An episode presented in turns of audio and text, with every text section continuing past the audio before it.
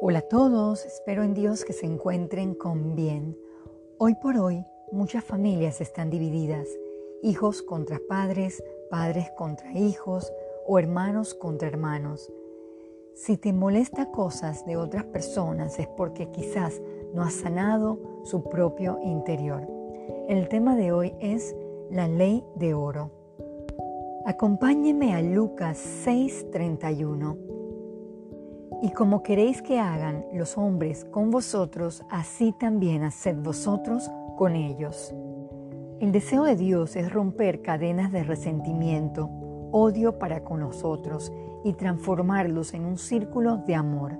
Leamos Marcos 12 del 30 al 31. Y amarás al Señor tu Dios con todo tu corazón, con toda tu alma y con toda tu mente y con todas tus fuerzas.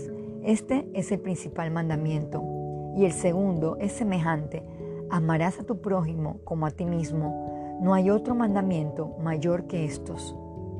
El deseo de Dios es crear un círculo de amor primeramente con Él y entre las personas. Solo cuando aprendamos a amar a Dios podemos amar de una forma correcta. Otra cita es Proverbio 10, versículo 12. El odio despierta rencillas, pero el amor cubrirá todas las faltas. El amor verdadero, profundo de Dios aplicado en el hogar hará que cubra cualquier falta e impere la paz. Para ir concluyendo, cerraré con Efesios 6 del 1 al 4. Hijos, obedeced en el Señor a vuestros padres, porque esto es justo. Honra a tu padre y a tu madre, que es el primer mandamiento con promesa, para que te vaya bien y seas de larga vida sobre la tierra. Y vosotros padres, no provoquéis a ira a vuestros hijos, sino criadlos en disciplina y amonestación del Señor. No permitamos que viejas heridas destruyan lo más valioso, nuestra familia.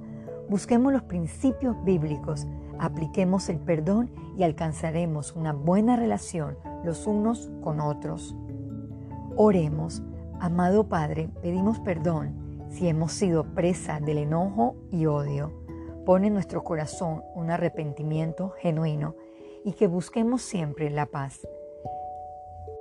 Sane nuestro interior y que tengamos vidas agradables delante de sus ojos. Todo esto lo pedimos en el nombre de Jesús. Amén.